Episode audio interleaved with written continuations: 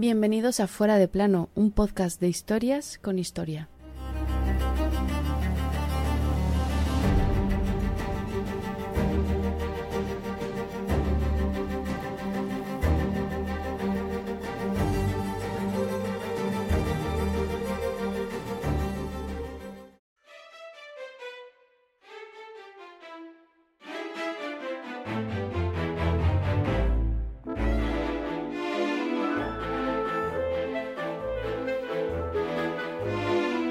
De no separarse jamás y reunirse siempre que las circunstancias lo exijan hasta que la Constitución sea aprobada y consolidada sobre unas bases sólidas. Estas palabras pronunciadas por Jean-Sylvain Vally en aquella sala de Versalles, donde los nobles se distraían jugando, es el comienzo de la archiconocida Revolución Francesa. Esas palabras pronunciadas el 20 de junio de 1789 se conocen como el juramento del juego de la pelota. Hoy te traemos lo que sí fue el partido del siglo.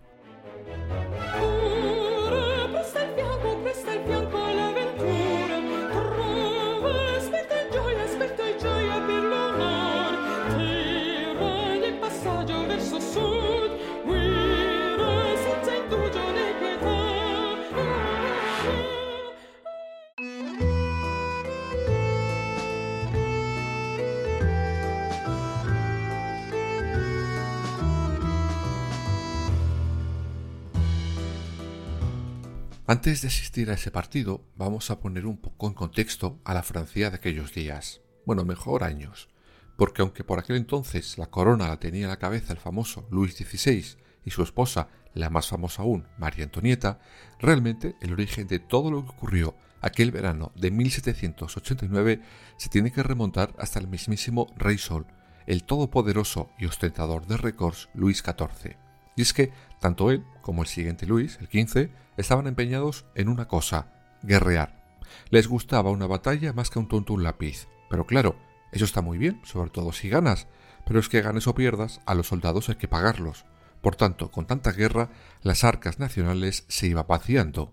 Y como buen Borbón y seguidor de sus antecesores, el siguiente Luis, el XVI, no se queda quieto y se mete en un jardín colosal, la guerra de independencia de los Estados Unidos.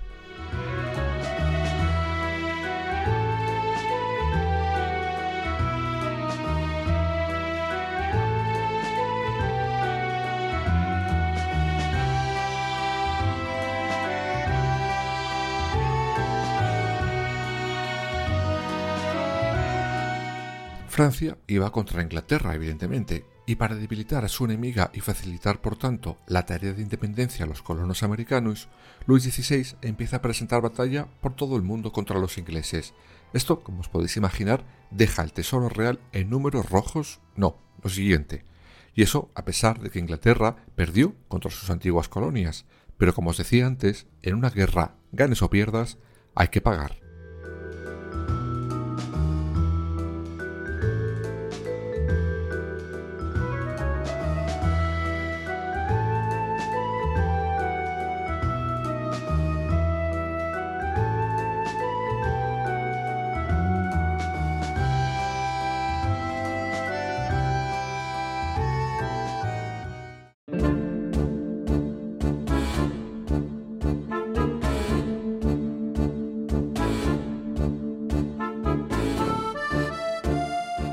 Para paliar esa casi casi bancarrota, a Luis XVI no le queda otro remedio que convocar los estados generales. Pero, ¿qué era eso? Pues básicamente era una asamblea que organizaba el rey de carácter excepcional. Sus representantes estaban divididos por lo que llamaban estados. El primero era la iglesia, el clero, el segundo los nobles y el tercero eran las clases menos favorecidas, el pueblo llano. En teoría eran representantes de ciudades que disponían de ayuntamiento. Todo lo que allí discutían se votaba. Cada eh, estado en general tenía un voto, así que os podéis imaginar quiénes salían siempre perdiendo. Efectivamente, el tercer estado, el pueblo llano. El clero y los nobles siempre iban de la manita, siempre opinaban y votaban lo mismo. Qué raro, ¿no? Por tanto, la voz del tercer estado quedaba siempre ahogada.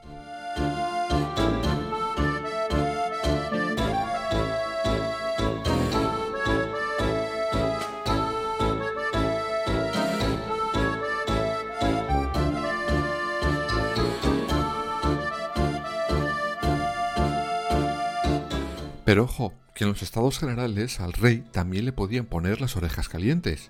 Precisamente por eso ni Luis XIV ni el XV eran amigos de convocar nada. Querían evitar, digamos, un contrapoder a su poder. No sé si me explico bien. Dirían, si no los juntamos, no pueden venir a quejarse y no pueden organizarse, y si no se quejan, es que Francia va bien.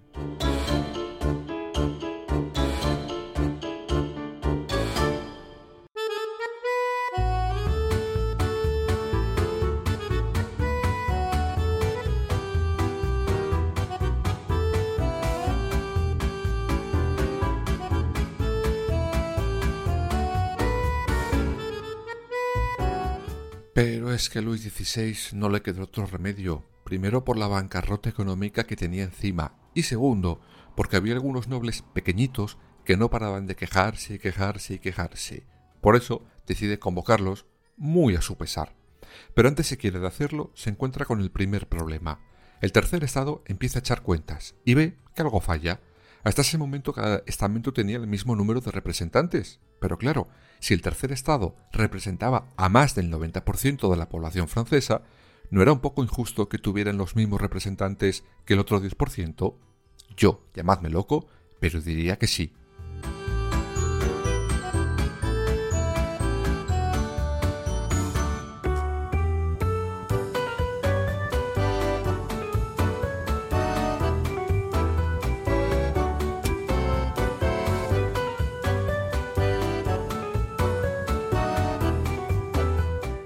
Luis XVI tiene que tragar con las peticiones del tercer estado y duplicará el número de sus representantes en la nueva reunión, algo que arrancará el 4 de mayo de 1789 en Versalles, y como era de esperar, arranca conmovida, sobre todo por el tema de las votaciones.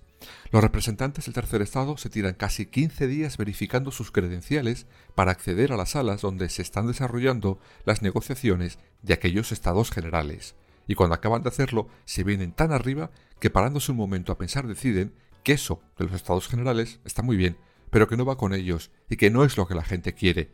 Y de la manga deciden formar una nueva organización. Acaba de nacer la Asamblea Nacional.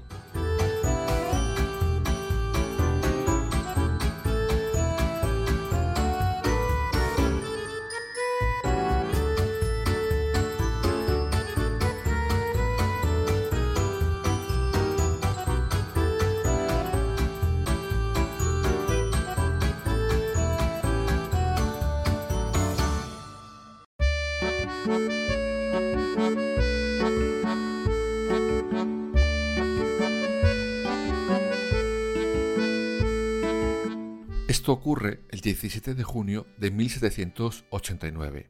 Los representantes de este tercer estado deciden que esta manera de reunión era mejor y que no iba a representar a las clases pudientes, sino al pueblo como tal. Aún así, invitan a participar a los otros dos estados, el clero y la nobleza. La pedorreta de ambos se escuchó en toda Versalles. El rey, que alucinaba en colores con lo que estaba pasando, se cabrea y decide cerrar las puertas de las salas de los estados generales en las narices a los del tercer estado. Pensaría, oye, he tragado con doblar vuestros representantes y ahora me montáis esta. Pues ahora me enfado y me encierro con mis amigos los curas y los nobles, que seguro que ellos sí que me dan dinero. ¿Cómo se equivocó Luis XVI? Peor, no pudo calcular.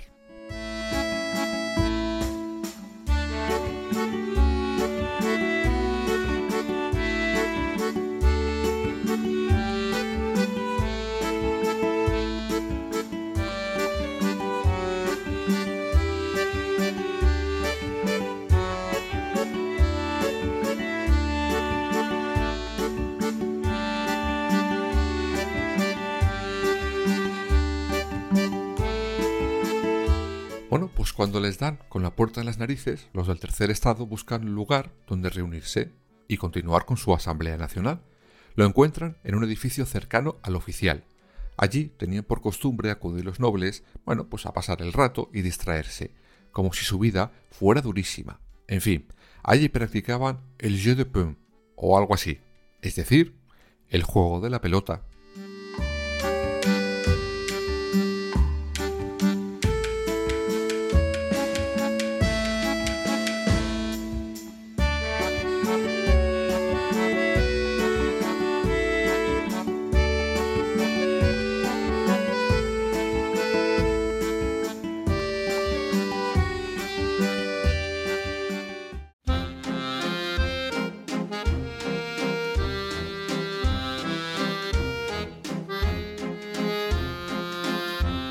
Allí se reunirán aquel 20 de junio de 1789.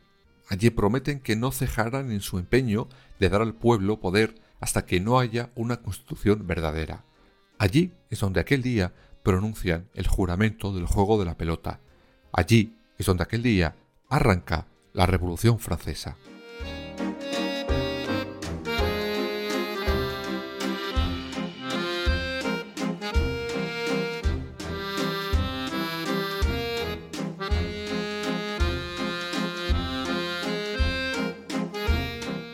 Cierto, la frase con la que arrancábamos ese capítulo, ese juramento es el que pronuncia el tal Jean-Sylvain Vally, que es elegido como primer presidente de la Asamblea Nacional.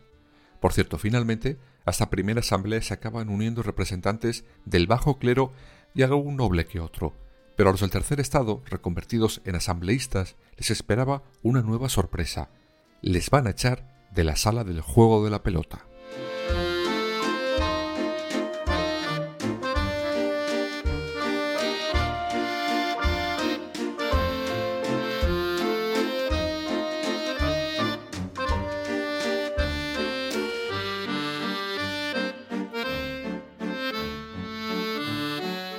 En concreto, el día 22 se encuentran con la sala cerrada, pero cambian de destino y se reúnen en la Catedral de San Luis de Versalles. Allí será, como os decía antes, cuando parte de ese clero se les una. Pero un detalle, el rey, además de cerrar salas, ¿qué hacía? Pues tenía un plan trazado. Había suspendido las reuniones de los estados generales porque tenía pensado una intervención real delante de los representantes de los tres estamentos. Con esto pensó que las aguas se calmarían y que volverían a su cauce. Esto sucede el día 23 de junio, pero las cosas no salen como el rey y sus asesores habían imaginado.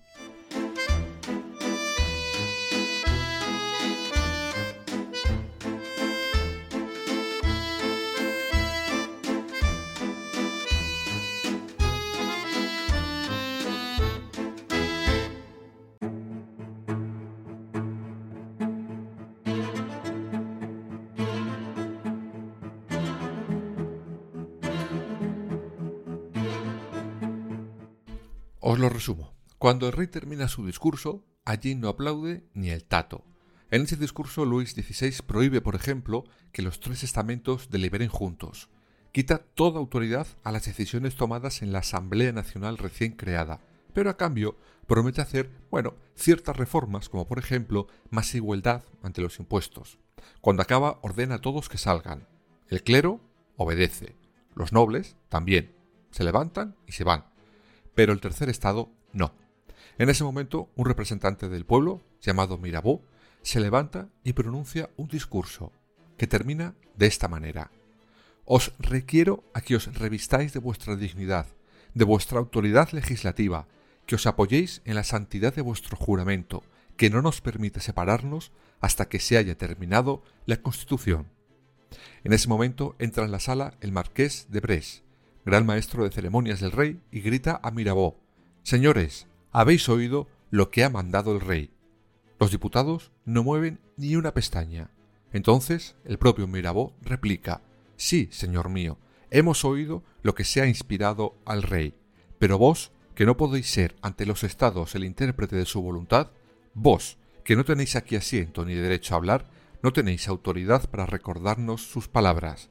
Pero para ser claro y breve os digo que si os han encargado echarnos de aquí, habréis de emplear la fuerza, pues sólo cederemos ante la fuerza de las bayonetas. Y los diputados se quedaron sentados. De esta manera acababan de derrocar el poder real. Ahora lo tendría la Asamblea Nacional.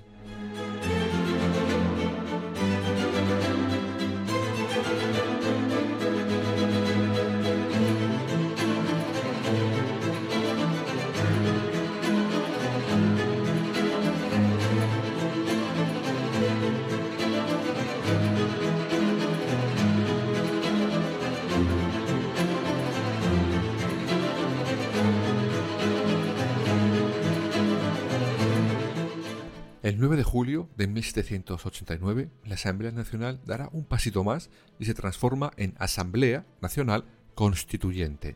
El rey reacciona a este cambio de la peor manera posible. Creo que a día de hoy se debe estar arrepintiendo allá donde esté. En ese momento destituye a su ministro de Finanzas, Jacques Necker. Este era visto por el tercer estado como un valioso aliado en la corte ante el rey. Era el encargado de llevar a cabo las reformas fiscales que necesitaba el país con urgencia. Este cese es percibido por el tercer estado como un golpe monárquico contra ellos. Cuando llega la noticia, todo el mundo se exalta, pero el que más, un tal Camille Desmoulins, que pronuncia la siguiente arenga. Ciudadanos, no hay tiempo que perder. El cese de Necker es la señal de la noche de San Bartolomé para los patriotas. Esta noche, batallones de suizos y alemanes tomarán el campo de Marte para masacrarnos. Solo queda una solución, tomar las armas.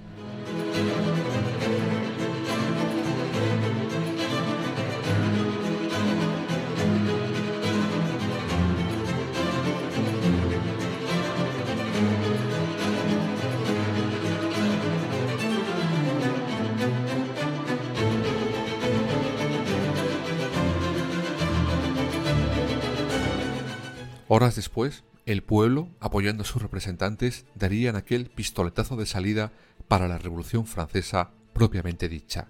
El 14 de julio de 1789, con la toma de la Bastilla por parte de los parisinos, la historia y el mundo cambió para siempre.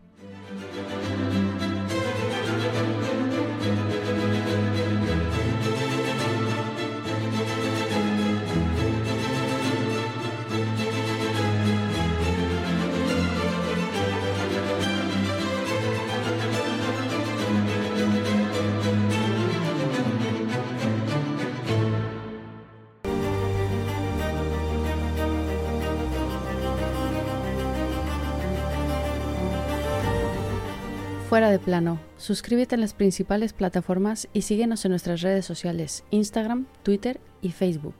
Fuera barra baja de plano.